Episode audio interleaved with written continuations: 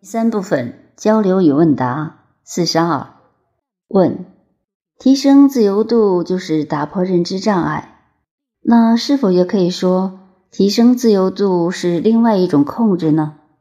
是否是提高自己的控制度？是否控制跟障碍无穷演化下去，所以 n 趋无穷大？请问自己提升了以后？无法被家人跟四周环境理解，反而造成家庭不睦，这是正常现象吗？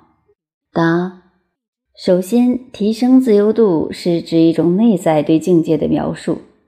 真正提升了以后，不可能出现无法被家人和四周环境理解，反而造成家庭不睦的状态，因为家庭也是我们自己投影出来的。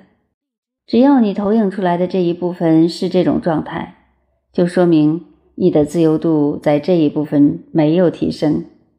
只有你把这一部分圆满了，你看到家人的自由度提升了，他们就证明你的自由度提升了。所以有人问我，老师，您看我在哪个境界呢？我说，其实你看周围人在哪个境界。你就在哪个境界？如果你自己的提升造成了家人能量的降低，或者看到周围的人没有提升，那你自己的提升也是一种假象。真正的本质是你看到周围人的提升，才证明你就真正提升了。所以，提升并不是一种控制，而是一种超越，是对自己有限认知的超越。如果你认为提升是为了控制周围的世界，那你这种提升提升起来的一定是魔。在现实修行中，确实有这样的现象发生。这种事情其实是当事人自己的题目。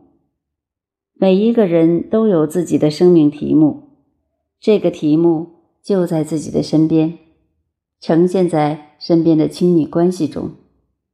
所以，它并不是在一个单一层面上，而是呈现在综合层面上。只要你生命中有不圆满，就说明你提升的还不够，或者是某些环节还卡在了有限的层面上。